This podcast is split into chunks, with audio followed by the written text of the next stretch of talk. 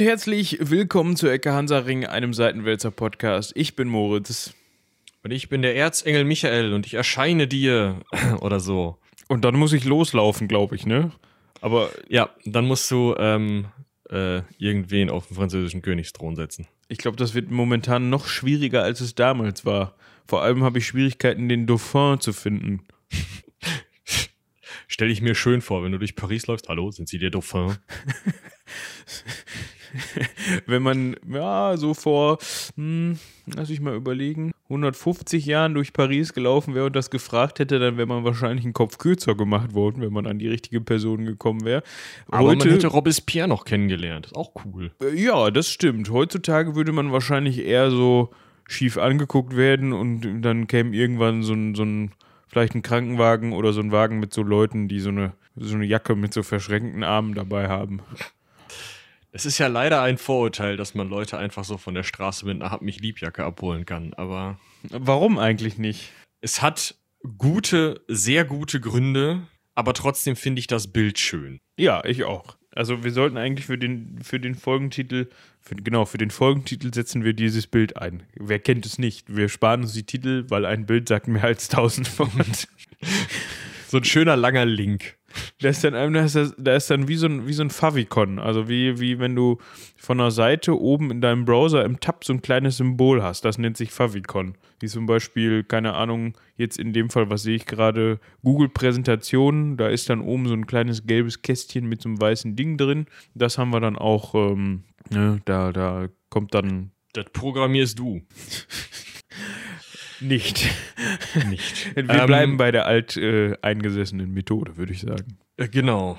Aber alteingesessen, wir sind äh, heute wieder ins äh, Mittelalter äh, gehuscht, äh, gerutscht. Also ins nicht frühe, sondern ins hohe. Ganz versehentlich, muss man dazu sagen. Huch. Also irgendwie stand das auf der Liste und dann haben wir uns überlegt, was machen wir? Und dann habe ich gesagt, oh, da hätte ich Lust zu. Ja, und dann hat Ronja gesagt, geil, Attacke. Ja, und dementsprechend müssen wir uns heute natürlich wieder bei Ronja bedanken, die uns bei der Recherche sehr unter die Arme gegriffen hat. Vielen Dank dafür. Ganz genau. Vielen Dank. Und äh, ja, los geht's mit schlimmen französischen Worten. Wir sprechen heute über den Hundertjährigen Krieg. Falls ihr den nicht auf der Pfanne habt, wird das gleich schwierig. Dementsprechend äh, hört vielleicht nochmal diese sechs Stunden Hundertjähriger Krieg, die wir mal gemacht haben. Ähm, ich glaube, 50. Folge. Und über französische Nationalheilige. Ja, mir geht das gerade irgendwie so ein bisschen schnell, muss ich zugeben. Das ist so. Nein, wir können hinterher labern, komm. Ja, dann hört das aber keiner mehr. nee, wir können, zur, wir können wirklich zur Abwechslung mal durchstarten hier. Die Rede ist von, ich bevorzuge ja wirklich die, die, äh, den deutschen Namen, vor allem wenn man sich ihre Unterschrift anguckt, von Johanna von Orléans. Also die heißt eigentlich nicht mit Nachnamen von Orléans und eigentlich kommt sie auch nicht aus Orléans, aber Johanna passt ungefähr. Ja, also der, der Punkt ist halt, wahrscheinlich hatte sie zu dem Zeitpunkt keinen Nachnamen. Also sie war halt die Johanna, die aus, ja, Doremi kam. Doremi, das ist eigentlich ja. im Vergleich zu vielen anderen französischen Geschichten ist das äh, einfach. Einfach. Ich finde es ja also übrigens, achso, ja. Ja. Nee, du zuerst. Ich finde es ja übrigens lustig, wenn man die dazugehörige Wikipedia-Seite sich anschaut, dann gibt es da ein, ein Bild von ihrem Geburtshaus, wo ich so dachte, äh, äh, da können wir an der Stelle auch mal eben kurz vielleicht darauf eingehen, wann die Dame geboren ist. Die ist vermutlich 1412 geboren. Ich gehe jetzt nicht davon aus, dass das, also mein Gott, wenn das noch das Gebäude ist, wenn das archäologisch bestätigt, ist, bitte. Aber ähm, die Wahrscheinlichkeit ist recht hoch, dass jemand gedacht hat, das Geburtshaus von Johanna von Orleans, das wäre mal eine gute Touristenanziehungsquelle. Bauen wir das doch mal hier, ne? Also wenn man sich das Bild mal anguckt, an dieser Stelle könnt ihr das gerne machen. Ich kann euch das Ohr unten mal, haben wir schon länger nicht mehr gemacht, mal so quellentechnisch in die Beschreibung verlinken. Dann, äh, ja, also so die, ich bin da ja nicht so bewandert, was sowas angeht. Da müsste man jetzt auf der einen Seite vielleicht einen Archäologen, auf der anderen Seite vielleicht einen Kunsthistoriker oder eine Kunsthistorikerin befragen, ob die Darstellung der oder, oder ja, Ausfertigung der äh, Fensterrahmen und äh, dieser ganze Stil da in irgendeiner Weise vielleicht auch über die Zeit so gewachsen sein könnte, dass man das 1412 auch schon hätte da stehen lassen können. Aber diese Form sieht so ein bisschen aus wie, wir hauen alles, was links und rechts davon gestanden hat, mal mit einem Meißel weg und das lassen wir stehen, weil das ist das Geburtshaus von Johanna. Was natürlich auch möglich ist. Das kann sein, also dementsprechend. Ähm, wenn da jemand mehr zu weiß, kann er uns natürlich gerne eine E-Mail an rumlabern.seitenwälzer.de schicken. Vielleicht hat da ja jemand schon mal eine Besichtigung gemacht. Ich weiß gar nicht, ob man da eine Besichtigung machen kann oder ob da irgend so ein Dude oder so eine Dudine heute einfach drin wohnt und sich denkt, was die, was bleiben die Leute hier die ganze Zeit vor meinem Haus stehen? Ich weiß der das gar nicht. Ja. Aber halten wir fest, ähm, sie ist um 1412, das genaue Jahr wissen wir nicht ganz genau, ähm, geboren worden in Doremi, irgendwo in Lothringen.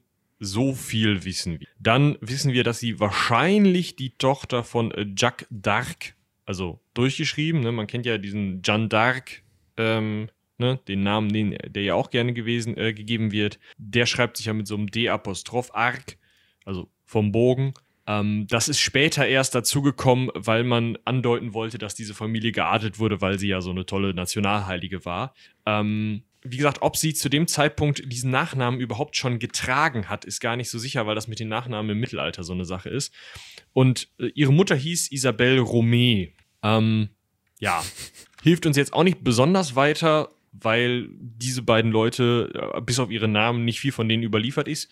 Sie hatte wohl zwei Brüder. Das ist wohl ähm, belegt, weil es später noch Leute gab, die sich als Johanna von Orléans ausgegeben haben und äh, ihre Brüder haben eine dieser Hochstaplerinnen als die echte anerkannt, nur um dann ähm, ja zu versuchen, nochmal so ein bisschen wieder an Macht und, und Einfluss zu kommen. Warum und wie Macht und Einfluss für Johanna von Orleans klären wir gleich noch. Ähm, und warum es Hochstaplerinnen geben konnte, klären wir auch.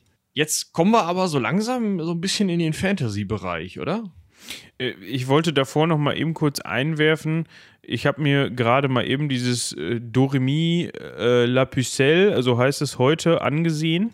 Ja, und mhm. das ist ein, also man kann sich da sehr schön mit äh, Mappes äh, hier auch so Street View-mäßig sich da mal umgucken. Das finde ich ja immer ganz nett. Das Ganze hat 104 Einwohner.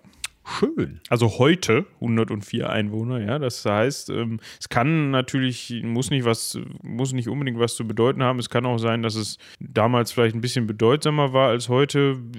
Ich sag mal so, äh, unwahrscheinlich hat eine ganz schicke Kirche, ja. Also man kann auch hier und da da unterkommen und das Größte, was Google Maps mir darüber erzählt, ist auch tatsächlich, dass da irgendwo das Geburtshaus von äh, Johanna rumsteht. Ich habe es aber jetzt noch nicht wiedergefunden, muss ich sagen. Ist aber auch nicht so wichtig. Ihr könnt es eh nicht sehen. Ich wollte euch das nur ähm, nicht vorenthalten. Also falls ihr euch das angucken wollt, falls ihr mal so eine ja, historische Ecke Hansa-Ring-Tour machen wollt, vielleicht seid ihr ja gerade sogar in äh, Doremi La Pucelle dann, und habt uns auf den Ohren. Das wäre cool. Das wäre ziemlich cool. Schreibt uns dann eine E-Mail an rumlabern.seitenwälzer.de mit einem Selfie. Ihr dürft auch sehr gerne einfach auf Twitter dann ein Selfie hochladen und Michael ja, und mich oder einen von beiden äh, äh, retweeten. Nee, wie macht man das? Erwähnen und dann retweeten wir das. So. Nee.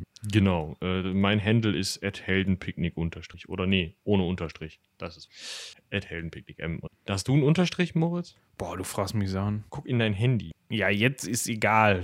Das passt schon. Ach, guck, da ist das. Äh, oh, ist vorübergehend geschlossen, das ist ja schade. Das Haus von ihr ist. Äh, das dachte ich mir, dass du darüber. Weil wahrscheinlich. Ich such trotzdem gerade dein Twitter-Handle. Du kannst ja nicht anbieten, dass man dich retweeten und erwähnen und sonst was soll und dann findet man dich nicht. Ja Gott. Ja, das, das ist, äh, ist vielleicht was dran, ne? Also, äh, der gute Moritz ist zu finden unter Haldorin L. Ohne Unterstrich. Ohne Unterstrich. Ne? Ach, guck, ich habe auch das Haus von ihr gefunden. Ja, da hat Google mal wieder gepennt, ne? Das muss man ja mal wirklich sagen. Ich kann hier überall rumfahren. Wo kann ich nicht rumfahren? Vor ihrer scheiß Bude. Da sehe ich nur so von der Seite so eine Dachspitze. Ah, ja, hey, du, die wollen ja, dass du da hinfährst und nicht, dass du da mit Google hinfährst. Ich glaube, das war nicht der Grund. Ich glaube, da hat sich der Mensch, der dieses Google-Auto gesteuert hat, gedacht, da in die Gasse jetzt abbiegen. Nee, komm. ich hab Feierabend. Auch gut möglich. Kannst ja mal einen bösen Brief schreiben. Ja, Rezension auf Google. Fürchterlich. Kann ich nicht empfehlen. Komme ich gar nicht hin.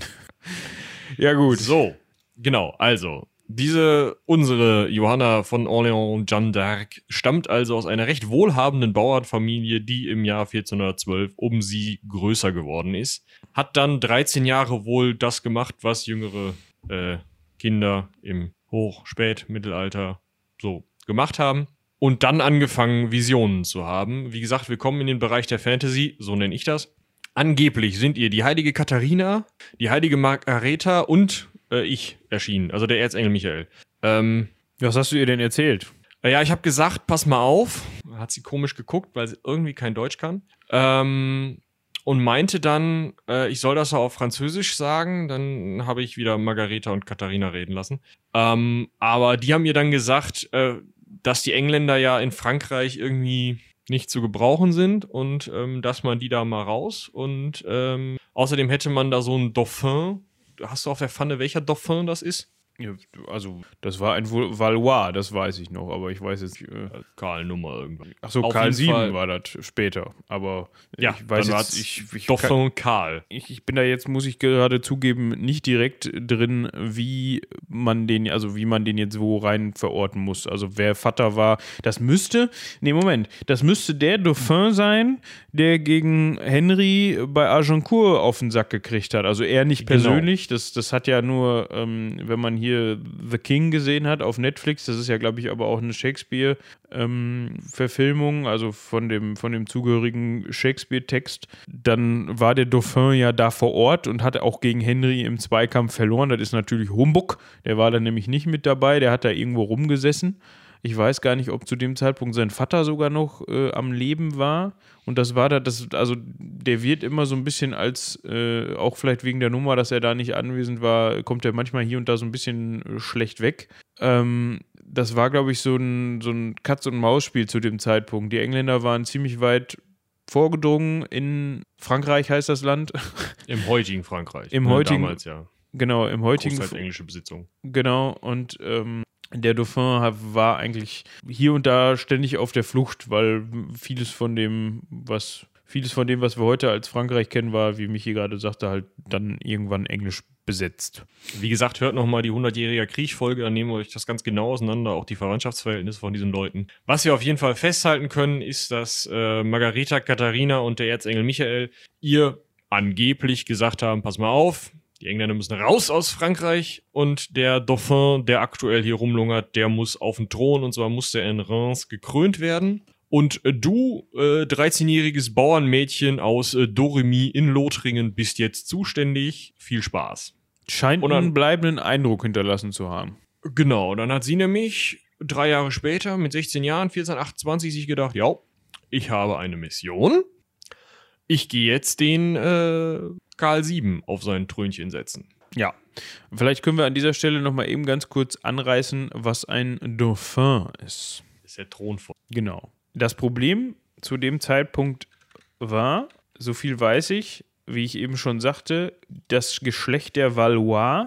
Und das Geschlecht der Valois hatte immer so ein bisschen so ein Problem. Da noch nicht. Die Carpetinger hatten das Problem. Der letzte Carpetinger König war gestorben und gleichzeitig haben irgendein Heinrich in England und eben dieser Garl aus dem Hause Valois Anspruch auf den französischen Thron äh, erhoben. Und der Engländer hat den mehr oder weniger mittelbar über ähm, hier den normannischen Herzog 1066 ähm, William the Conqueror erhoben sozusagen. Also wir haben ja mal in der Normandie regiert und über die Verwandtschaft können wir an den Königshof, über eine mütterliche Verwandtschaft. Und ähm, Karl, der Valois, hatte halt eben auch eine, eine patrilineare Verwandtschaft. Und deswegen hatte er in seiner Sicht den höheren Anspruch, war aber militärisch eigentlich nicht besonders gut in der Lage, das durchzusetzen.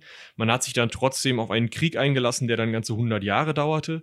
Ähm, und Johanna ist da halt eine ziemlich zentrale Figur. Ja, genau. Ich habe es auch gerade nochmal ver ver verifiziert. Ähm, das war nämlich zu dem Zeitpunkt, wo zum Beispiel die Schlacht von Agincourt stattgefunden hat. Da könnt ihr auch nochmal in die Folge reinhören, ähm, wo wir die drei wichtigsten Schlachten des Hundertjährigen Krieges durchkauen mit Patrick. Das war eine sehr informative Folge. Da hatten wir Patrick quasi als Experten da. Äh, auf jeden Fall nochmal reinhören, könnt ihr euch gut, ja, also als Dreierpaket vielleicht anhören. Also erstmal schön unhundjähriger Krieg, so zum Warmwerden. Dann die Folge mit Patrick und dann hier das hier, obwohl ihr auch einfach jetzt hier bleiben könnt, wenn ihr an dieser Stelle schon ja, äh, Reihenfolge ist ja nicht so wichtig. fast 20 Minuten gehört habt. Ähm, also Karl VII. ist von äh, 1403, die Schlacht von Agincourt hat 1415 stattgefunden und wir haben ja gerade rausgehört, dass Johanna geboren ist 1412. Zu dem Zeitpunkt war sie also drei Jahre alt und der Karl war zu dem Zeitpunkt, wo sie losläuft. Jetzt müssen wir mal eben kurz rechnen. Das war äh, mit 16 Jahren ist sie losgelaufen. Sie ist von 12, das, war, das heißt, es war 28. Ja, ne? Ja, ja. 14, äh, 28, da war der Karl 25. Dann haben wir das schon mal voreinander bekommen. Warum ist das wichtig. Das ist wichtig, weil zu dem Zeitpunkt sein Vater nämlich schon die Hufe hochgerissen hatte. Und sein der Vater. Als erster den Anspruch da beanspruchte. Nee, der war ja König von Frankreich vorher. Der war König von Frankreich. Das war der, ähm, hier sag schnell, das war der, der so ein bisschen einen an der Meise hatte. Ah. Ja, und das, das sagt man ja immer so. Hinterher hat ja ähm, ich weiß gar nicht, ob das seine direkte Schwester war. Der damalige Henry fragt mich jetzt nicht, ich glaube, es war der fünfte. Ich bin aber da mit den Henrys, da gibt es so viele auf englischer Seite, da müsste ich mich dann auch nochmal äh, ja, mit eingehender beschäftigen. Der hat ja die Tochter des, des französischen Königs, Königs geheiratet. Ähm, jetzt muss ich mal, genau, das war nämlich Karl VI. Ja, Karl VI war der Vorgänger. Ähm, der hatte so ein kleines geistiges Problem. Der wurde gerade zum Ende hin so ein bisschen ja, dösig im Kopf und hat hier und da mal kleine Anfälle bekommen. Man weiß es natürlich nicht mehr so genau, was da jetzt, also man, es ist immer schwierig, das jetzt aus heutiger Sicht irgendwie zu obduzieren, beziehungsweise, obwohl das ist, glaube ich, nur, wenn du dann an der Leiche rumschnibbelst, ne? Oder das ja. zu, also die Symptome in irgendeiner Weise so unter einen Hut zu bringen, dass du da eine Diagnose stellen kannst, was der wirklich hatte. Aber es ist wohl überliefert, dass der, dass da irgendwas vorging, also psychisch ähm, war der nicht mehr so ganz auf der Höhe zum Ende hin, was natürlich auch dazu geführt hat, dass die Engländer Engländer nicht leichtes Spiel hatten, aber leichteres Spiel, als wenn ein starker König auf dem französischen Thron gesessen hatte. Und so war dann eben längere Zeit der Königsthron vakant, bis Henry Fünfte, nenne ich ihn jetzt einfach mal, ich bin mir ziemlich sicher, dass es der Fünfte war, dann hinterher die Tochter von Karl dem Sechsten geheiratet hat und sich so dann irgendwie auch so ein bisschen dieses Valois-Blut ins Haus geholt hat und seine Tochter hatte hinterher wohl ähnliche, angeblich ähnliche Anwandlungen wie Karl VI. So, und dann haben wir halt noch den Dauphin, der dann eben, ich habe gerade nachgeguckt, ich glaube, der fünfte Sohn von Karl VI. war. Ähm, also zeugungskräftig war der Herr wohl dann doch irgendwie, ähm, der dann aber wohl an der Reihe war zu dem Zeitpunkt und gegen den ja, Usurpator Henry V. ankämpfen. Zurück zu uns, Johanna. Also, was wir wissen ist, ein Karl muss auf den Thron, der wird der siebte werden und Johanna möchte mal kurz mit dem korrespondieren. Jetzt gehst du nicht einfach zum König und sagst, Jo, äh, ich bin Johanna, ich bin 17. Ähm, ich würde Ihnen gerne mal was von Gott erzählen. Da wird so ein König im Zweifel sagen, aha, mhm, Scheiterhaufen. Beziehungsweise er wird einen Bischof finden, der das für ihn sagt. Was also jetzt passierte, war, dass Johanna bei Robert de Baudricourt vorstellig wurde, einem äh, Stadtkommandanten einer nahegelegenen Festung. Und ähm, dort versuchte erstmal bei diesem Herrn eine Audienz zu bekommen, was nach drei Versuchen dann auch irgendwann gelang, weil, boah, wenn die noch weiter vorm Tor nervt, dann pff, und der hat gesagt, okay, die ist überzeugend. Ich, ich verstehe, was sie mir sagen möchte und es klingt eigentlich auch ganz gut. Aber wenn sie so von Visionen redet, dann kann ich der erstmal nicht glauben. Im Zweifel ist das eine Hexe oder so, das ist gefährlich. Wir müssen uns da immer wieder vor Augen halten, wie anders die ähm, Denkweise damals war. Also man hatte, man wusste, es gab Hexen, es gab dämonische Kräfte. Man wusste also hundertprozentig, wenn da jetzt eine Frau kommt, die sagt, hallo, ich bin von Gott gesandt, ich habe mit Katharina und Margarete und dem Michael geredet und die haben gesagt, ich soll so und so. Dann hat man die angeguckt und hat gesagt, okay, entweder hat sie mit Katharina, mit Margarete und Michael geredet, toll, dann sollten wir sie hören, weil sie eben eine wirkliche göttliche Vision hatte und das jetzt wichtig für uns ist und Gott uns auf diese Art und Weise helfen möchte. Die andere Möglichkeit, die man aber immer im Kopf hatte, gerade wenn man das Frauenbild der damaligen Zeit äh, betrachtet, ne, von wegen Frauen aus der Rippe geschnitten und hm, immer, immer gefährlich.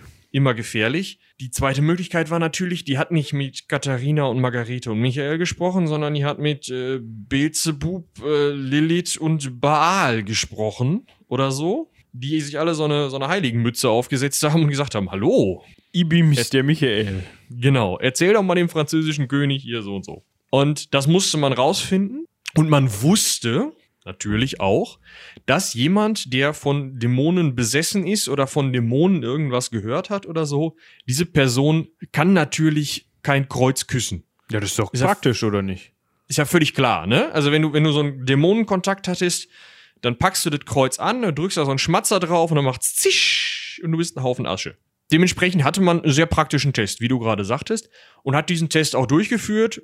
Johanna hat also ein Kreuz geküsst und der Robert de Baudricourt sagte dann, alles klar, die junge Dame ist qualifiziert, ne?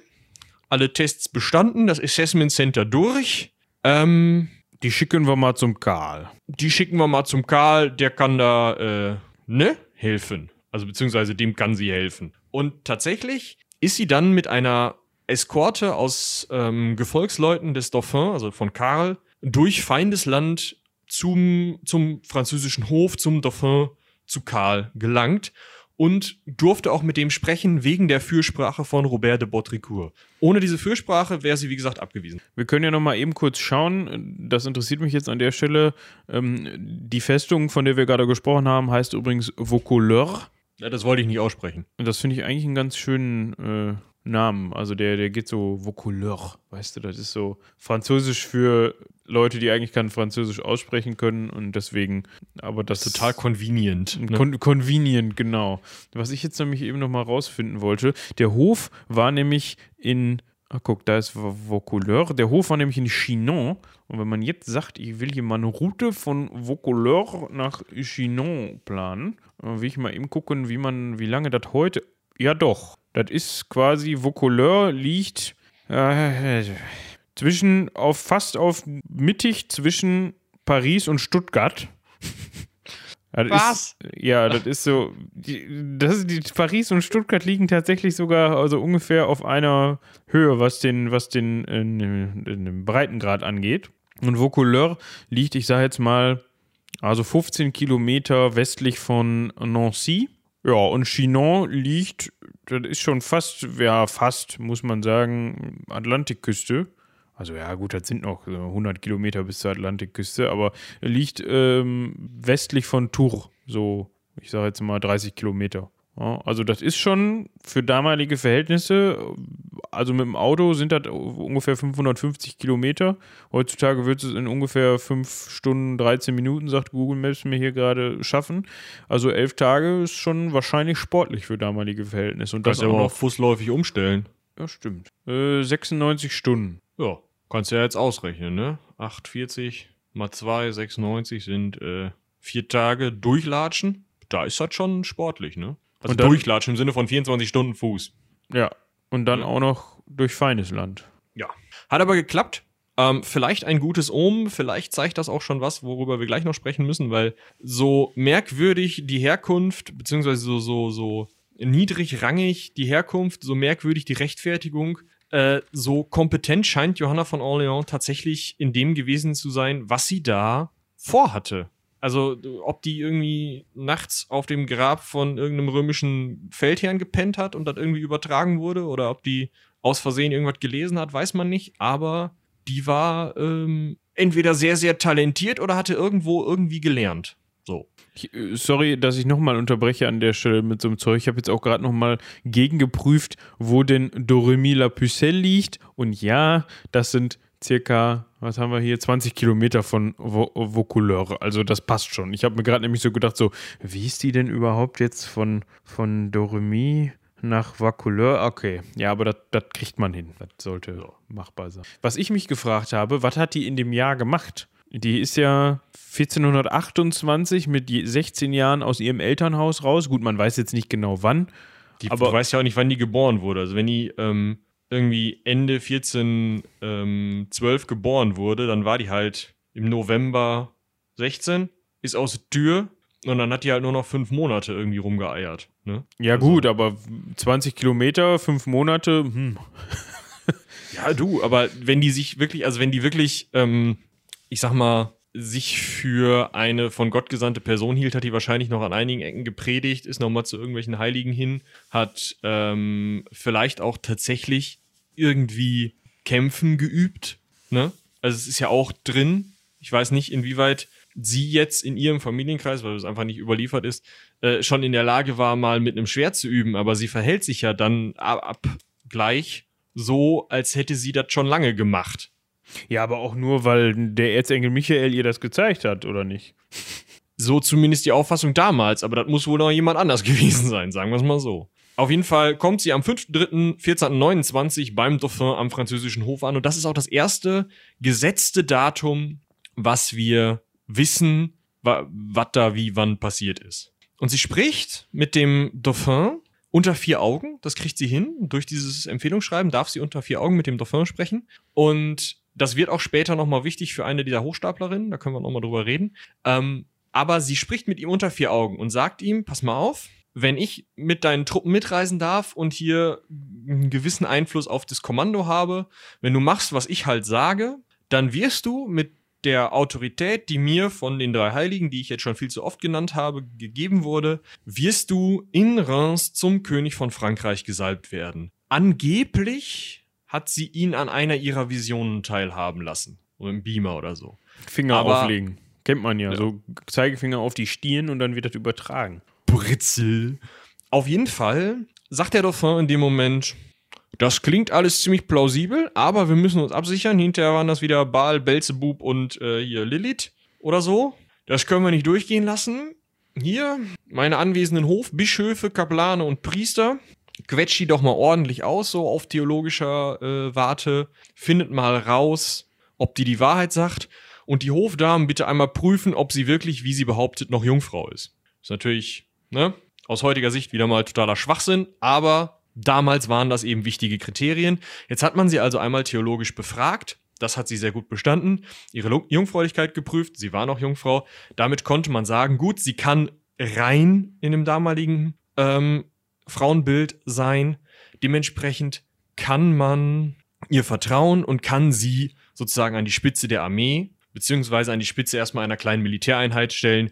Wir wollen ja nicht gleich das Schicksal der ganzen Armee in ihre Hände legen. Sie kriegt erstmal so drei, vier Leutchen oder vielleicht 20. Aber was man gemacht hat, man hat ihr eine Rüstung anfertigen lassen. Und das heißt schon, dass da einiges an Finanzmitteln in dieses 16, vielleicht 17-jährige Mädel, was da behauptet, von Gott gesandt zu sein, geflossen ist. Das ist schon ein krasser Vertrauensbeweis oder ein krasser Beweis dessen, wie verzweifelt die Franzosen zu dem Zeitpunkt waren. Und, das muss man vielleicht an dieser Stelle dazu sagen, wenn man das jetzt so im Nachhinein betrachtet, auch ein Beweis dafür, wie clever die zu dem Zeitpunkt waren, weil das war eigentlich ein kluger Schachzug, das so zu machen. Aber das wussten die zu dem Zeitpunkt ja noch nicht. Das war in dem Moment erstmal schon Risiko, ne? Aber. Es war hoch gepokert, ja. So schlecht, so eine schlechte Entscheidung war es eigentlich nicht. So, und der erste Auftrag, den sie bekommt, tatsächlich auch der Auftrag, der für sie dann namensgebend wurde, war, ähm, dass man ihr gesagt hat: Pass mal auf, so ein Proviantzug hier, der müsste nach Orléans rein, das wird belagert. Pff, ja, ist unmöglich, mach mal. Genau. Und das war der Auftrag. Wir sind natürlich heute, irgendwie bin ich heute im, im, im Gartendienst unterwegs. Wir gucken jetzt mal, ne, was hier, ähm, ja, wir sind jetzt in Chinon, ja, und müssen jetzt wieder so ein bisschen nordöstlich, circa 160 Kilometer los. Da liegt Orléans. Und ja, die Johanna, man weiß nicht genau, wie sie das gemacht hat oder welchen teuflischen oder göttlichen Mitteln sie sich bedient hat. Sie erreicht auf jeden Fall am 29.04. dann irgendwie, ja, also wir sind immer noch im Jahr 1429, also wir erinnern uns am ähm, 5.3., also am 5. März 1429, erreicht sie den französischen Hof und am 29.4., also im April darauf, erreicht sie mit diesem Proviantzug die eingeschlossene Stadt, beziehungsweise schafft es schon irgendwie mit diesem Proviantzug in die, in die eingeschlossene Stadt. Ja, gut, ist nichts überliefert, man weiß nicht, wie sie das gemacht hat. Hm aber sie hat es anscheinend getan. Das führt natürlich dazu, dass man auf französischer Seite dann doch motivierter ist als vorher, würde ich mal sagen. Ja, eine gewisse. Motivation kommt auf, das kann man so sagen. Ähm, die Truppen starten einen Ausfall und Johanna ist natürlich dann klar, ne, sie ist ja mehr so die Motivations- und Galionsfigur, lässt sich natürlich nicht nehmen, sich auf den Gaul zu setzen und bei dem Ausfall als erste vorne wegzureiten. Und jetzt macht sie etwas, was wahrscheinlich ganz zentral für diesen, diesen Konflikt war und auch später zu ihrem Bild ganz zentral beiträgt. Nämlich sie wird von einem Pfeil, von einem englischen, berühmten englischen Pfeil vom Pferd geholt, steht aber wieder auf und kämpft weiter. Und diese Einsatzbereitschaft, diese Kampfbereitschaft, dieser Mut, den sie da zeigt, der trägt sich durch das gesamte französische Heer bei Orléans und später auch durch die weiteren hm, äh, ja, Truppen. Also es geht dann noch weiter. Sie wird ja, wie gesagt, sie macht das häufiger. Aber in dem Fall, gerade mit dieser Geschichte, ist sie halt die strahlende Heldin der französischen Truppen und tatsächlich am äh, 8. Mai, einen Tag nach diesem Ausfall, den sie dann da äh, geritten äh, sind oder den sie geritten hat, vorneweg, ähm, ziehen die Engländer von Orléans ab, weil sie diesen Belagerungsring nicht mehr aufrechterhalten können, weil der Ausfall so erfolgreich war. Und ab dann wird sozusagen Johanna zur Galionsfigur des französischen Gegenangriffs auf die englischen Truppen. Bis Juni 1429 äh, sind alle Engländer aus den Burgen südlich der Loire vertrieben. Kartendienst, bitte sagen Sie mir, wo die Loire in Frankreich liegt. Ich eile, ich eile. Äh, ich glaube, da, ich weiß gar nicht, ob es Flüsse eingeben kann. Ich glaube, da gucke ich mal lieber an anderer Stelle. Ja, das ist auch schön hier. Also die Loire hat ihren Ursprung, müssen wir mal gerade gucken, sind das noch die Alpen da? Wahrscheinlich, ne? Ähm, in den westlichen Ausläufern der Alpen, äh, ich weiß gar nicht, wie man dieses, ähm, diese, diese, ja, nicht Gebirge, heißt kein wirkliches Gebirge, aber im Südosten Frankreichs, so nördlich von der Mittelmeer, Mittelmeerküste, in Süd, Südfrankreich halt, ich weiß nicht, wie man die, die Bergkette da nennt, also das sind Ausläufer der Alpen, aber ob die dann an der Stelle schon wieder einen neuen Namen haben, keine Ahnung. Die entspringt auf jeden Fall, ich hätte jetzt gesagt, gute 150 Kilometer nördlich von Avignon, bei, ja, ungefähr bei Grenoble, so die Ecke. Und verläuft dann ziemlich straight, so mit leichtem West, Westlast hoch nach Orléans und biegt dann ziemlich krass nach Westen ab über Tours Angers und Nantes äh, und ja, mündet dann irgendwann in den Atlantischen Ozean. Also sie macht so. einmal so ein, so ein umgedrehtes L durch Frankreich von links, äh, links nach unten rechts. So. Das heißt, damit ist schon mal, na, sagen wir mal, die Hälfte des heutigen Frankreich wieder in französischer Kontrolle. Und danach schafft es Johanna von Orléans tatsächlich mit den französischen Truppen, wahrscheinlich schaffen es die französischen Truppen mit Johanna von Orléans, auch bis Reims vorzustoßen und dort also das ist weit nördlich der Loire, dort äh, Karl zu König Karl äh, dem siebten salben zu lassen, was ja, ne, wir haben ja schon häufiger über äh, Repräsentation und Legitimation von so Königen gesprochen und es ist halt so, dass der Königskrönungsort der Franzosen nun mal Reims ist. Das heißt, du musst dort sein, um zum ähm, König gekrönt werden zu können. Es geht nicht in Orléans. Kannst du nicht machen. Funktioniert Kannst, nicht. Geht nicht. Da hält Kannst auch nicht in Marseille nicht. machen gibt keinen König. Tut's nicht. So. Also mussten die dahin, haben sie auch gemacht. Ist so ein bisschen wie äh, schottischer König muss immer auf dem Stein von Scone gekrönt werden, deswegen ist dieser Stein ähm, tatsächlich bei den Königskrönungen jetzt hier von Elsbeth das letzte Mal, unserer aktuellen, äh, wird der unter den Thron in der, in der Westminster Abbey gesetzt.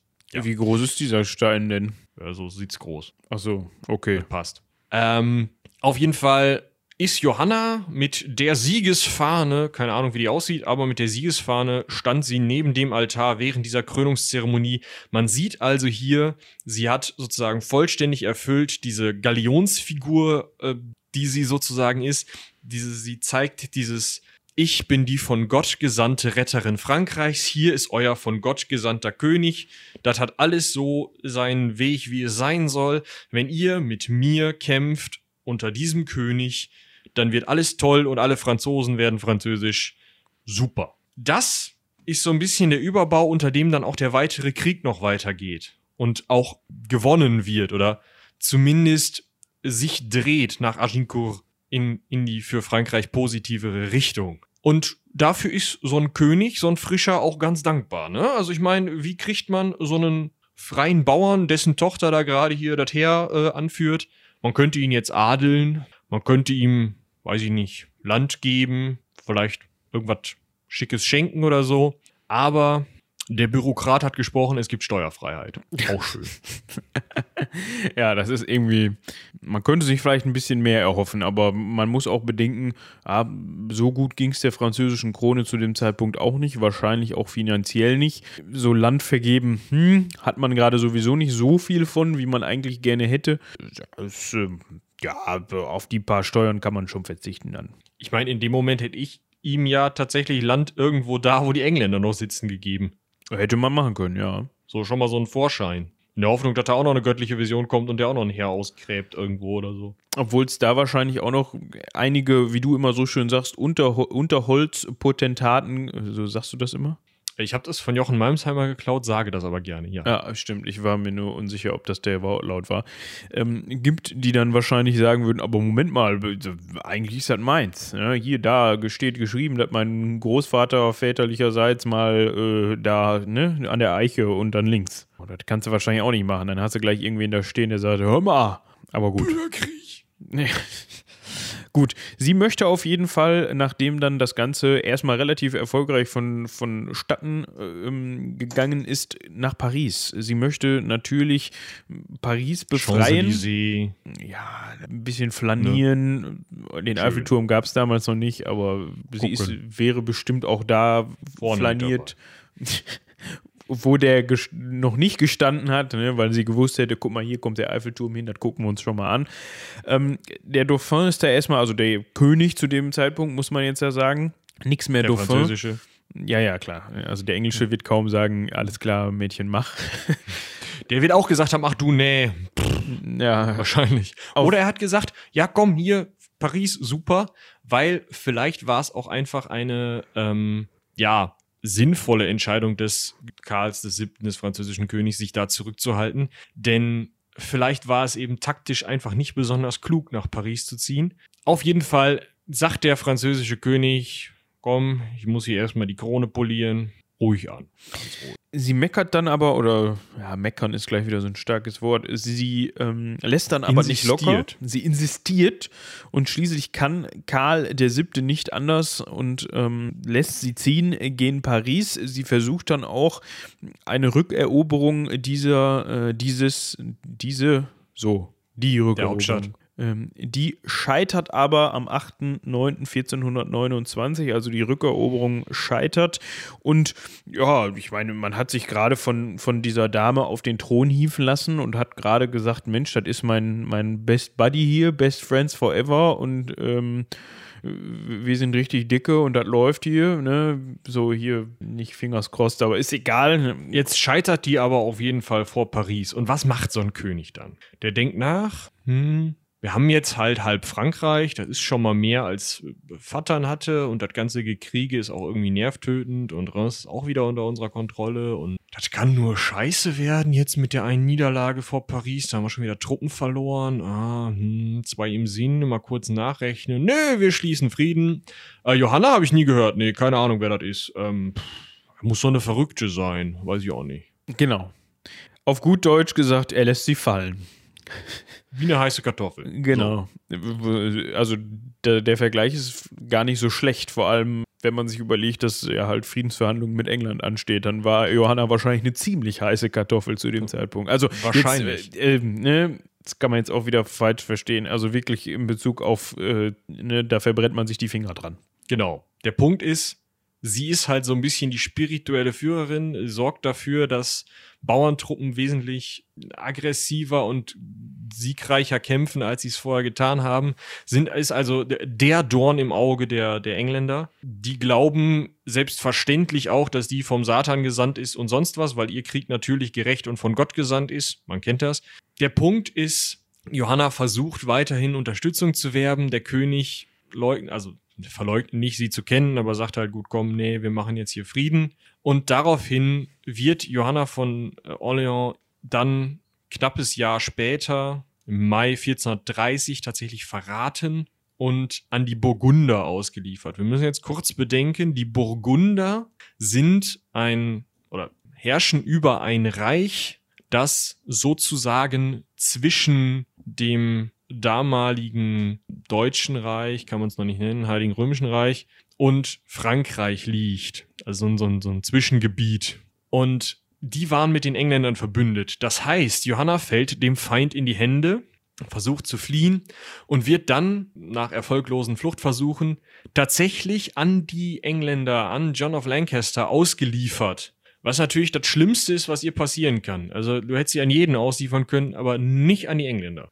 Ja, weil die sind natürlich zum einen nicht so gut auf Johanna zu sprechen, weil die dafür gesorgt hat, dass da, dass die französische äh, Partei die überhaupt wieder einen König haben. Also das ist ja auch so ein, so ein Legitimationsding. Wenn du da als anspruchstellender Usurpator rumeierst, dann sagen vielleicht einige Adlige, oh nee, der andere ist schon ein richtiger König, ne? Und wenn du aber gekrönter König bist, dann ist hat ja auch irgendwie von Gottes Gnaden, also Gottes Gnadentum gibt es damals noch nicht so sehr, aber es ist halt von Gott gewollt, dass der sich in Reims auf diesen Thron setzen konnte. Das hat funktioniert. Da muss man dem dann auch folgen. Das ist die göttliche Pflicht und so. Das ist halt eine ganz andere Legitimation. Diese Königskrönung gibt dem Mann eine ganz andere Legitimation. Da kann so ein Brite auch schon mal sauer werden. Ja. Engländer wie sauer die jetzt waren, kann man jetzt im Nachhinein nicht mehr so gut sagen. Man weiß aber, der John hat jetzt eher, also John of Lancaster, ja, äh, jetzt muss ich gerade mal kurz überlegen, ähm, war das der Onkel oder Großonkel vom König? Ich glaube, der Onkel, ne? Oder nachdenken. Ähm, ja, der lief darum. Dann war das der Bruder von dem und der ist König geworden.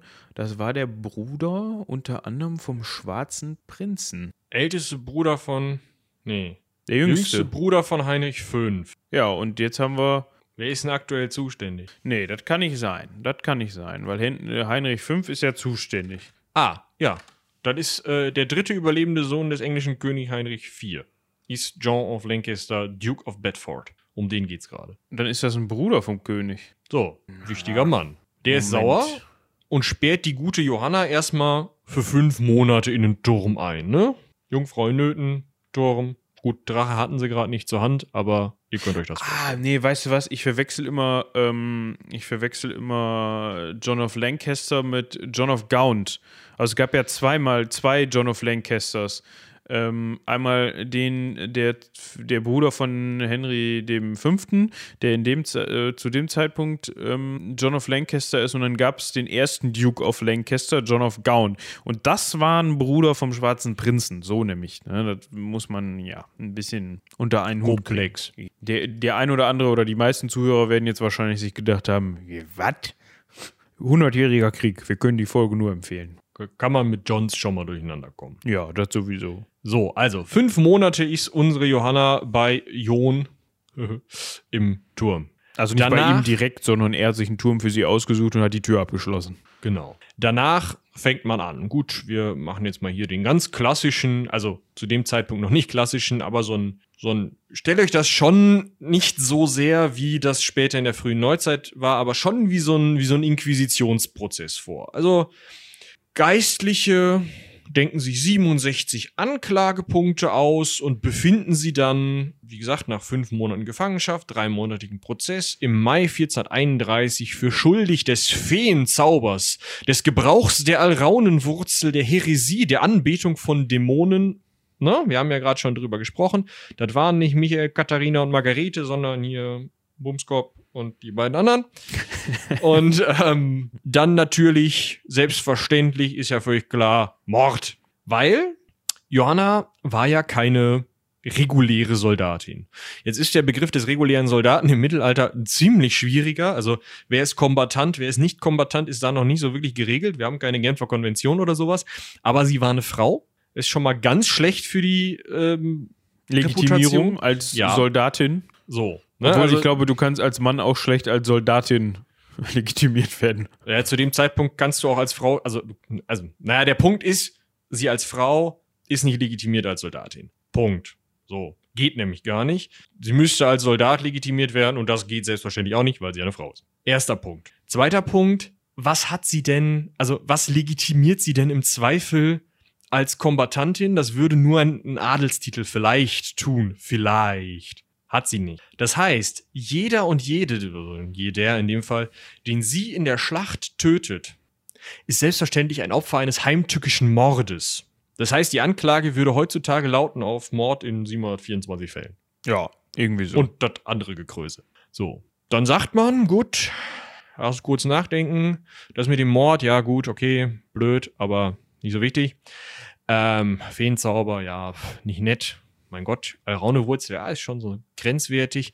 Heresie und Anbetung von Dämonenscheiterhaufen. Ja. Das hat man ihr dann äh, vorgelegt und ihr gesagt, so Mädchen, du wirst jetzt verbrannt.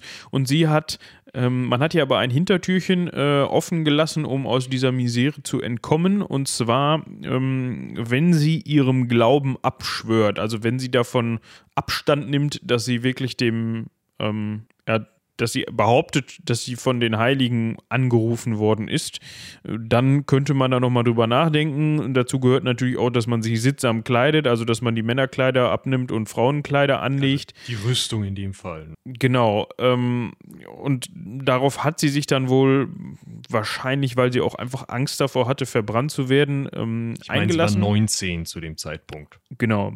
Ich meine, man also muss auch bedenken, die Gude hat auch einiges schon gesehen in ihrem kurzen also Sie hat schon Leben. mehrere Schlachten gefochten, das ja. Aber also, sie hatte noch sehr viel Leben vor sich. Genau. Ähm, am 24. Mai 1431 hat man sie dann ähm, exkommuniziert, ist also hingegangen und hat gesagt: So, Kommunion gibt's nicht mehr.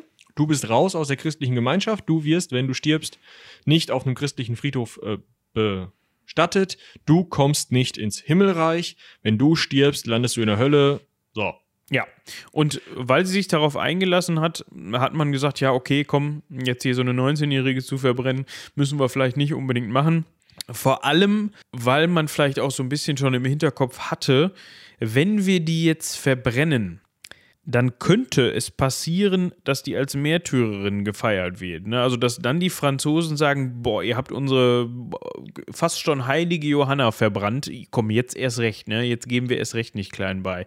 Was man sich dann überlegt hat, dass man gedacht hat: Okay, man könnte jetzt äh, das mit dem Turm wiederholen, nur wir nehmen halt einen Turm, der noch weiter weg ist und ähm, schmeißen den Schlüssel ganz weg und dann erinnert sich irgendwann einfach keiner mehr an die, wenn die alt und grau ist. So, das war eigentlich der Plan, hätte ich jetzt gesagt.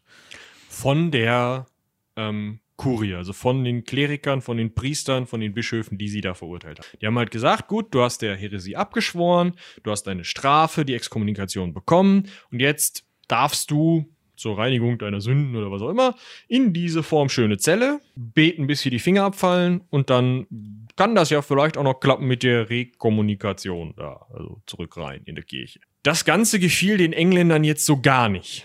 Weil die natürlich gesagt haben, rüber runter. Das ist hier die feindliche Nationalheldin. Wenn wir den Mythos brechen, wenn wir also zeigen, dass sie nicht von Gott geschützt ist und wir sie umbringen können, was wir natürlich können, weil sie ja nur eine Frau ist. Außerdem ist die ähm, eine, eine Heretikerin und als Heretikerin gehört man nun mal verbrannt, also als Ketzerin gehört man nun mal verbrannt. Und es sieht natürlich für Karl VII auch ziemlich scheiße aus, wenn der zwei Jahre lang einer Ketzerin hinterhergelaufen ist, die irgendwelche Dämonen angebetet hat, dafür rechtmäßig verbrannt wurde nach einem rechtmäßigen Prozess und ähm, sich dann auch noch von der hat irgendwie auf den Königsthron setzen können, dann würde man halt diese Legitimation wieder brechen. Also man geht so ein bisschen von der anderen Richtung, als Moritz sie gerade beschrieben hat, an die ganze Sache dran. Außerdem hatte man natürlich Angst, dass Karls Anhänger irgendwie hingehen und Johanna aus dem Gefängnis raushauen. Und dann hätte man die wieder vor irgendeiner Armee stehen. Da hatte man auch nicht so wirklich Bock drauf. Man hat also sich die Priester genommen, die sie zu der langen Haftstrafe verurteilt haben, hat denen gesagt, komm hier, geh mal da irgendwo in England was predigen, nicht hier. Und hat sich neue Leute geholt, die ein bisschen Das in englischer Sicht kompetenter Recht gesprochen haben. Dazu muss man sagen, die äh, erste Verhandlung hat stattgefunden ähm, unter Anleitung oder unter Aufsicht eines französischen Bischofs. Also das war Stimmt. Genau, das war jetzt nicht so, dass die Engländer da ihre, äh, ihre Heiligen, wollte ich gerade sagen, ihre Geistlichen aus England haben rüberkarren lassen, sondern man hat sich da schon äh, großenteils eigentlich französische Leute genommen, die aber den Engländern zugewandt waren. Ja, So. also das hat vielleicht auch so ein bisschen dazu geführt, dass man da von der Seite aus dann nochmal gesagt hat, ja gut, das mit dem Verbrennen, komm, das ist nun mal, ne, die hat und so, weißt du, dass man sich da so ein bisschen nicht sicher war und trotzdem noch so ein ganz bisschen die Tür offen, halt, offen halten wollte für, für mögliche Geschehnisse in der Zukunft, dass man dann sagen kann, je nachdem, wohin sich das Blatt dann wendet, ja, aber die Johanna, die haben wir ja nicht verbrannt, die ist da ja nur hinten in dem Turm, da können wir ja jederzeit wieder dran. Weiß man nicht, ist jetzt nur Spekulation von mir, aber das muss man an der Stelle natürlich erwähnen, dass es keine Engländer waren, die sie verurteilt haben, sondern Franzosen. So, jetzt kommt auf jeden Fall, wird die große Kompetenz zum Prozess gebracht. Und die Engländer sagen hier, wir machen das jetzt bitte nochmal, aber bedenkt. Wir haben in ihrer Gefängniszelle Folgendes gesehen und sind auch bereit, das zu bezeugen. Sie hat in ihrer Gefängniszelle Männerkleidung getragen, schlimmes Verbrechen, und sie, also das, das zeigte sozusagen nochmal, sie hat zwar öffentlich abgeschworen, aber diese Männerkleidung wieder anzuziehen, zeigte sozusagen, dass sie zwar gesagt hat, dass sie nicht mehr dran glaubt, aber dass sie trotzdem immer noch eine Ketzerin, eine Heretikerin ist, dass sie sozusagen diesen neuen Prozess verdient hat und dass sie als Wiederholungstäterin selbstverständlich jetzt die richtige Strafe bekommen soll. Wie ist es jetzt dazu gekommen, dass sie in ihrer Zelle Männerkleidung angehabt hat? Ja, das kann man natürlich, also man weiß es nicht genau, es gibt da vielleicht einen Zeugen, ähm, aber So ein Augustinermönch, der da dabei war, der das tatsächlich auch berichtet hat, was aber erst später rausgekommen ist. ja, also man könnte jetzt natürlich hingehen und sagen, ja, die, sie hat ja seit dem Prozess wieder Frauenkleidung an, die könnte man ihr jetzt natürlich wegnehmen, dann hätte sie gar nichts zum Anziehen und dann äh, gibt man ihr Männerkleidung. Ja, und dann kann sie sich entweder dazu entscheiden, den ganzen Tag äh, nackt in ihrer Zelle rumzuhocken, was jetzt vielleicht auch nicht ganz so angenehm ist, wenn man ausschließlich von männlichen Wachen bewacht wird, äh, die sowieso wahrscheinlich nicht gut auf die zu sprechen sind. Dann könnte man auch stattdessen halt einfach die Männerkleidung anziehen, wenn man nichts anderes hat. Was dann So. doof ist. Dann hat man sie also in Männerkleidung gesehen. Außerdem hat man sie selbstverständlich noch gefoltert. Ich meine, wir sind im Mittelalter. Klar. Und hat sie also wieder vor das Gericht gezerrt. Dort hat sie aber natürlich verstanden, "Hm, das gibt keinen mehr. Das wird nichts. Ich kann mich hier nicht nochmal durch ein weiteres Geständnis, durch ein Abschwören oder irgendwas aus der Sache rausziehen. Dementsprechend hat sie an der Stelle ihr äh, Geständnis widerrufen. Und mit einem widerrufenen Geständnis war natürlich auch völlig klar, würden auch die französischen Kleriker sagen, gut, Da können wir nichts machen. ne? Folglich hat man sie als notorisch rückfällige Heretikerin, schön, zum Tod auf dem Scheiterhaufen verurteilt. Ja, also, was soll man sagen? Am 30.05.1431, ja, wir können noch mal eben kurz den, den Rückblick machen. Wann ist sie ähm, gefangen genommen worden? Ähm, am 23.05.1430 ist sie gefangen genommen worden und am äh, 30.05.31, also ein Jahr nach ihrer Gefangenschaft, ein Jahr in Gefangenschaft und nach zwei Gerichtsverhandlungen, wurde Johanna dann in Rouen auf dem Marktplatz mit knapp 19 Jahren verbrannt. So. Und damit äh, keiner hingeht und sagt, Mensch, hier die Asche, die könnte man jetzt ja gewinnbringend in einer kleinen Ampulle abfüllen und verkaufen, so als Reliquie und ihr heiligen Überreste und so. Oder ja, das wusste Und was auch immer man an Knochen noch findet und so, tragen wir vom französischen Heer her. Ne, man ist da ja kreativ gewesen damals, ne? Von wegen, oh, hier, Johanna beschützt uns immer noch, toll. Ist man hingegangen hat die Asche in die Seine, seine verstreut. Ich finde das übrigens eine Frechheit, dass das Ding nicht seine heißt. Das wäre ein viel schönerer Name als Sen. Weiß ich nicht. Ich glaube, da werden dir wenige Leute zustimmen. Also so aus deutscher Sicht, das ist die seine. So, ist doch, weiß ich nicht. Das wird ja auch so geschrieben. Dann sollen sie halt anders schreiben. Dann sollen halt S-E-N-E oder was mit einem Apostroph drauf. Was, die lassen sich doch da sonst auch alle was einfallen.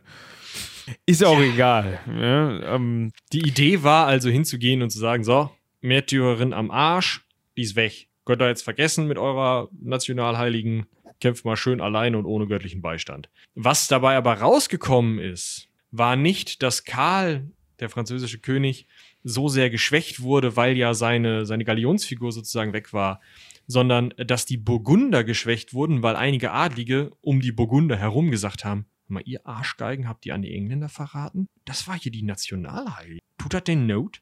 Und aufgrund dieser Einstellung, diesen politischen Querelen, die daraus entstanden sind, wurden die Burgunder politisch geschwächt und hatten dann keine Wahl, als Karl als französischen König anzuerkennen. Und damit scherten die Burgunder aus dem Krieg und aus diesem Bündnis mit England aus. Und Frankreich konnte es schaffen, die Engländer am Ende des Hundertjährigen Kriegs 1453, also tatsächlich nur 20 Jahre später, aus Frankreich, aus, vom Kontinent zu vertreiben. Ja, jetzt kann man natürlich sagen, also man muss das natürlich nach wie vor in einer großen Gesamtperspektive betrachten, aber man kann schon sagen, dass diese Geschehnisse um Johanna doch äh, einen nicht zu vernachlässigenden Einfluss auf den Ausgang des Krieges ähm, gebracht haben. Also man kann jetzt nicht sagen, das war nur so eine Episode, sondern gerade dieser Punkt, den wir jetzt hier gerade am Ende besprochen haben, gerade der Punkt, dass das Bündnis zwischen England und Burgund, was ja irgendwie auch so ein, so ein, so ein Druckmittel, also nicht ein Druckmittel, aber das war ja die Daumenschraube auf dem, an den Daumen des französischen Königs, also oder erst, erst Dauphins und dann Königs. Ähm, dass das gelöst worden ist, halte ich für sehr entscheidend, äh, dass da wieder Bewegung in die ganze Sache reingekommen ist. Und natürlich der Punkt, dass ja durch sie Karl überhaupt erst zum französischen König geworden ist. Vorher war halt der kleine lümmelnde Dauphin, den keiner wirklich ernst genommen hat und der wahrscheinlich auch keinen guten Ruf hatte. Ähm, ja, und wie Michi eben schon sagte, schon mal erwähnt hat, ist es ja dann doch ein Unterschied, wenn man da irgendwie so einen herumlungernden Thronfolger hat, der mehr oder weniger qualifiziert ist, keine Ahnung, das ist jetzt so, ne, also oder ob man jemanden hat, der wirklich dann auch noch an dem Ort, an dem die französischen Könige normalerweise gekrönt werden, zum König gekrönt worden ist. Dann kann man sich ja schon mal überlegen. Hm? Ja, gut.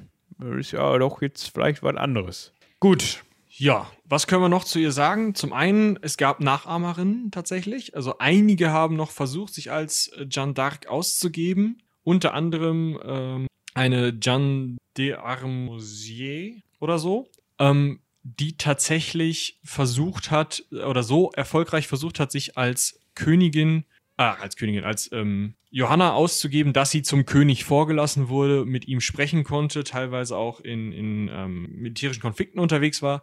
Und beim König Karl VII konnte sie dann aber nicht beweisen, dass sie Johanna von Orléans ist, obwohl ihre, also Johannas echte Brüder sie dorthin gebracht haben, weil die nämlich sagten, wir können natürlich, wenn wir jetzt wieder eine Johanna haben und bezeugen, dass sie es ist, das heißt, alle das auch wirklich glauben, dass sie es ist, können wir natürlich extrem viel Kapital aus der Sache ziehen. Trotzdem konnte der König in dem Moment dann aber sagen, nee, pass mal auf, du bist nicht äh, Johanna von Orléans, wir haben ja unter vier Augen gesprochen und du kannst mir nicht wiedergeben, was wir unter vier Augen besprochen haben.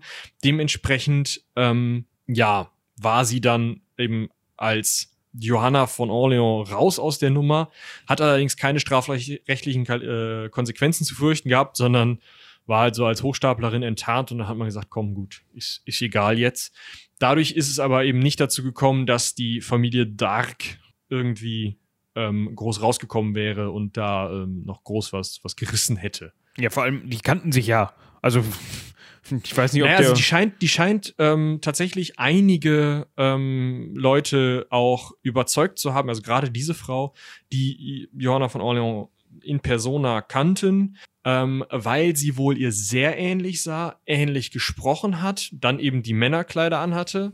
Ähm, wie gesagt, die Brüder haben sie vorgestellt. Also stell dir halt vor, meine zwei nicht vorhandenen Brüder würden die irgendeinen so blonden Dude vorstellen, da glaubst du denen im Zweifel auch eher mal, als wenn das irgendwelche zwei Lullis von der Straße sind, die dir da irgendeinen so blonden ja, als mich gut. vorstellen. Ne?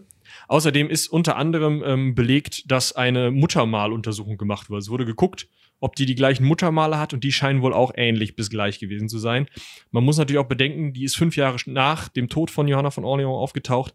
Das heißt, man hat der natürlich auch zugestanden, dass sie gealtert ist, dass irgendwas vielleicht nicht mehr ganz so ist, wie es vorher mal war. Trotzdem, also man hat ihr wohl geglaubt, bis eben Karl sieben gesagt hat, hör mal zu, du weißt gar nicht, was wir besprochen haben. Ist nur so eine Episode, ist mehrfach vorgekommen, mehrfach versucht worden, sozusagen diesen Mythos nochmal aufleben zu lassen. Obwohl das nicht funktioniert hat, hat es aber trotzdem geklappt, dass die Franzosen die Engländer vom Kontinent vertrieben. Was auch noch passiert ist, ist, dass Karl VII irgendwann, wahrscheinlich auch, weil ihm viele Anhänger von Johanna auf den Füßen standen und gesagt haben, hör mal zu, du hättest doch was dagegen tun können, dass sie die verbrannt haben, ist er eben hingegangen und hat einen, mit seinen Geistlichen einen Rehabilitierungsprozess sozusagen nochmal diesen Ketzereiprozess aufgerollt und hat dafür gesorgt, dass Johanna wieder als Heilige, beziehungsweise als von Gott gesandt mit den Heiligen gesprochene Frau rehabilitiert wurde. Was 1456, also nach dem Sieg der Franzosen, tatsächlich auch funktioniert hat. Also die war zu dem, ab dem Zeitpunkt dann wieder komplett reingewaschen in der theologischen Lehre, was auch dazu führen konnte, dass dann 450 Jahre später, 1909, Johannes, äh, Johanna, äh, durch Papst Pius X. selig und durch Papst Benedikt XV. dann 1920 heilig gesprochen wurde. Das heißt, wir können jetzt tatsächlich von Johanna von Orleans der heiligen Johanna von Orléans reden, der Schutzpatronin Frankreichs, der Städte Rouen und Orléans und der Schutzpatronin der Telegrafie und des Rundfunks. Ja, sicherlich. Also sicherlich. fällt mir auch keine bessere für ein als Johanna von Orléans. Ich glaube, die haben 1920 diese frischen Technologien angeguckt und gesagt, wen haben wir denn kürzlich heilig gesprochen? Du machst das. Äh, das könnte sein. Ich finde das auch eine geile Nummer von Benedikt XV. Weißt du, 1920 so. Ach, wie könnten wir mal, ich will mal einen heilig sprechen, habe ich noch nicht gemacht. Ähm, ja, wir hätten hier 1909, da hat der Pius, dein Vorgänger wahrscheinlich, keine Ahnung, ähm, hat da gerade die Johanna selig gesprochen. Also könntest du jetzt noch, wenn du willst, ja, komm, machen wir.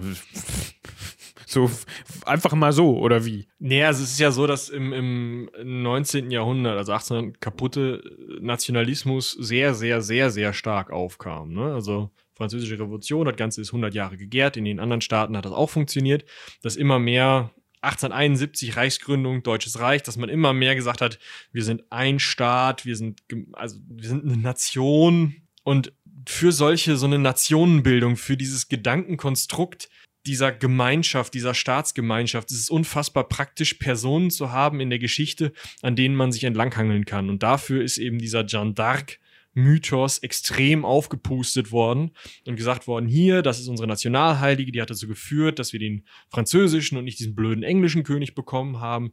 Der hat, die hat dazu geführt, dass wir unser Land in den heutigen Grenzen überhaupt halten können, was kompletter Schwachsinn ist, aber trotzdem hat man das so gesagt. Dieses ganze Aufpusten dieser historischen Personen zu so einem Nationalmythos war damals sehr, sehr en vogue. Das heißt, in der typischen Langsamkeit der katholischen Kirche hat man dann 1909 gemerkt, hey, die haben da so eine Nationalheilige und wir haben die noch gar nicht legitimiert. Wir haben jetzt zwei Möglichkeiten. Entweder wir verdammen das, dann sind alle Franzosen sauer, oder wir sprechen hier halt kurz heilig. So, und dann musste man halt so ein bisschen Bedenkzeit zwischen der Seligsprechung und der Heiligsprechung haben. Fertig. Ja, gut. Dann bitte ich sehr. Ja, man könnte jetzt noch erwähnen, dass Johanna Gegenstand von oder Thema von diversen Filmen war. Ich habe Boah, ich glaube, ich habe mal einen davon gesehen. Äh, der war gar nicht so schlecht gemacht. Der war irgendwie. Das müsste der 2013er sein. Verfilmung. Ach du Scheiße. Das, das ist eine Liste, ja. Sind ein paar mehr. Äh, 2013, was gab es denn noch? Sonst gab es noch 2017 einen, ne? Aber ich meine, da sind auch so Epen drin wie L'Exécution de Jeanne d'Arc von 1898, 30 Sekunden der Prügel. Oder äh, Doremi, La Maison de Jeanne d'Arc von 1899 mit 40 Sekunden Ja, muss man sich auch mal einen Abend für frei nehmen. Ähm, so. Es gibt Ja, ein paar ich- verschollene Filme. Die erste, ich sag mal, richtig große, ähm, ja, Filmproduktion, äh, Die Passion der Jungfrau von Orleans von 1928 ist schon 85 Minuten lang.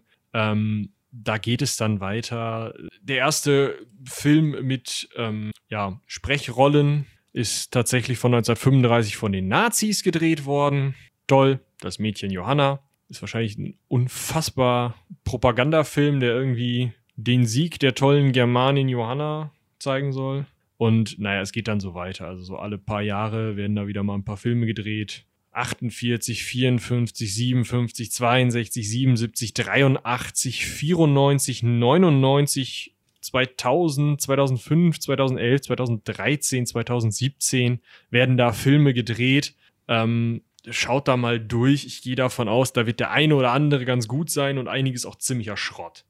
Ich glaube, ich habe tatsächlich den von äh, 2011 mal gesehen. Aber ich bin mir auch nicht mehr hundertprozentig sicher. Scheint keinen bleibenden Eindruck äh, hinterlassen zu haben. Okay, tatsächlich steht übrigens auch ähm, Jan die Kamikaze-Diebin. ähm, eine Anime-Serie, äh, beziehungsweise Manga, ähm, unter diesen Verfilmungen. Also, äh, das ist äh, weit hergeholt. ne? Also ich würde jetzt mal sagen, bis auf den Namen teilen die sich gar nichts. Ich habe es tatsächlich nicht im Kopf, wie genau. Ähm, also, ich habe die mal irgendwann auf RTL 2 gesehen, aber Ah, interessant. Bei dem 2011er wurde die auf jeden Fall ähm, von Clémence Poesie äh, gespielt. Die kennt man, französische Schauspielerin, die kennt man wohl vom Sehen äh, her. Die Fleur, Fleur de la Croix aus äh, den Harry Potter-Filmen. genau, und die hat jetzt auch kürzlich bei Tenet mitgespielt, dem neuesten Nolan-Film. Mhm. Habe ich auch noch nicht gesehen, aber ich wusste, dass die dabei ist. So. Ähm, aber mal ab von der, von der popkulturellen ähm, Rezeption, die ja auch unter anderem in Age of Empires 2, wer hat sie nicht gespielt, die Kampagne, äh, stattfindet, ähm, können wir auf jeden Fall sagen, dass der Mythos Jeanne d'Arc gerade eben durch dieses Aufpusten zur Nationalheiligen, zur Nationalmythos-Frau-Dings im 19. Jahrhundert einfach ähm, immer noch steht.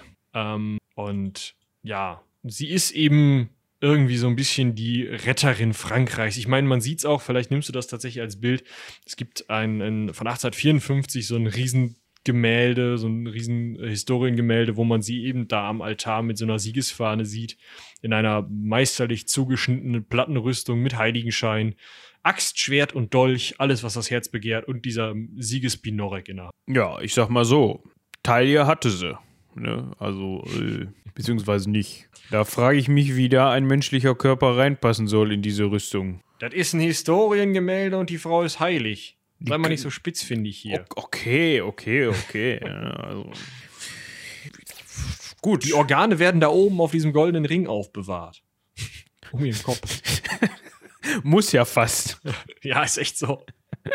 Also vor allem, vor allem frage ich mich dann, wenn man so, so breite, also was heißt breite Schultern, die sehen, also sehen normal breit aus, vielleicht gut, wenn sie entsprechend trainiert war, passt das wohl. Aber dann kommt halt so richtig so, so ein, so ein Nix. Nix, ja. So, Also- wo, wo, wo, wo man mit einer mit, Durchmesser einer Kaffeetasse. genau, mit beiden Händen eigentlich so drumrum fassen kann. Ich meine, es soll ja durchaus solche Teilchen geben, aber dann nicht von Menschen, die das gemacht haben, was sie gemacht haben. Ja, und da musst du ja auch noch bedenken, dass unter so einer Plattenrüstung ja nicht direkt Haut kommt, sondern da ist ja nochmal so ein Unterfutter drunter und darunter hast du wahrscheinlich irgendwie ein Leibchen oder sowas an, damit du das Unterfutter nicht dreckig machst. Und ähm, also da ist wirklich nicht mehr viel Platz in der Taille für Taille. Es wird ja auch angedeutet, das sieht man ja auch auf dem Bild, dass sie da auch noch ein Kettenhemd drunter angehabt hat, ne? Sportlich. Ja, also die konnte es tragen, sagen wir mal so. Offensichtlich. Vielleicht hat sie auch eine romulanische Tarnvorrichtung an ihre Taille installiert und dann sieht man die einfach. Ja. Ich meine, man könnte jetzt auch sagen, und dann, aber, also das, das Becken sieht man ja nicht, weil das ist ja nur diese, dieser Schutzrock, der da drüber geklappt ist. Ne? Ist auch so ein bisschen leicht versetzt irgendwie. Also, Ja. Egal. Sieht aus wie so eine Sanduhr, die so leicht gegeneinander verschoben ist. Ja. Gut. Ich, Historiengemälde. Wir gucken mal, ob ich das als Titelbild nehme. Das hängt so ein bisschen von den äh, Lizenzrechten ab. Aber das seht ihr dann ja. Ob ihr das, wenn ihr das erblickt habt, dann ähm, ja, dann wisst ihr, wovon wir reden. So nämlich. So nämlich. Gut, Ich würde sagen, das war Johanna von Orléans beziehungsweise Jeanne d'Arc. Und ähm, Nächste Woche machen wir tatsächlich weiter mit den Frauen in der Geschichte. oh ja, da wird ja. es nämlich eine Folge geben, die wir schon angekündigt haben. Die schließt so ein bisschen an das Halloween-Thema an. Da beschäftigen wir uns mit einer Dame, ähm, die auch von sich hat reden ähm, machen lassen. Aber, in jetzt anderer nicht so Form. positiv. Nee, ähm, aber es bleibt spannend. ähm, Also empfehlen wir auch natürlich nächste Woche wieder reinzuhören. Montags, äh, 10 Uhr. Ich weiß gar nicht, ob ich das jemals oder ob wir das jemals irgendwo gesagt haben, dass wir montags um 10 Uhr unsere Folgen veröffentlichen. Ich glaube tatsächlich nicht. Ja, übrigens, für alle, die jetzt zuhören, jeden Montag um 10. Wenn ich nicht was vergesse oder unsere Server nicht streiken oder irgendwie sowas. Aber geplant ist montags um 10 und ich glaube, zu 95% halten wir das auch ein. Ja, würde ich auch sagen.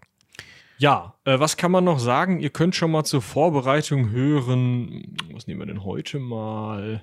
Äh, da. Ähm, das Album Cruelty and the Beast von Cradle of Filth. Viel Spaß. Ja, viel Spaß. Vor allem, wenn ihr mit diesem Musikgenre nicht so viel am Hut habt. Wir fragen hinterher ab. Genau. Gut, haben wir noch irgendwas auf der Pfanne? Irgendwas, was so aktuell ansteht? Heldenpicknick natürlich immer. Staffel 8. 8 ist final Acht. erschienen. Müsste jetzt final, Final erschienen erschienen. sein.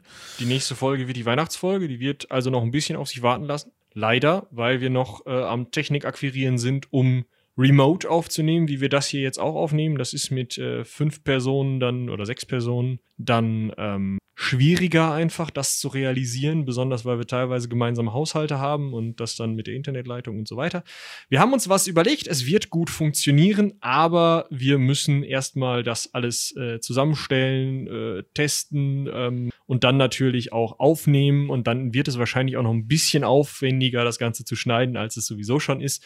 Dementsprechend, ähm, ja, müsst ihr euch leider bis Weihnachten gedulden. Wenn ihr uns aber bei Patreon und Steady unterstützt, da wird auf jeden Fall einiges kommen, da wir da brav vorproduziert haben und dementsprechend ihr da mit Content zugeschissen werdet. Schön.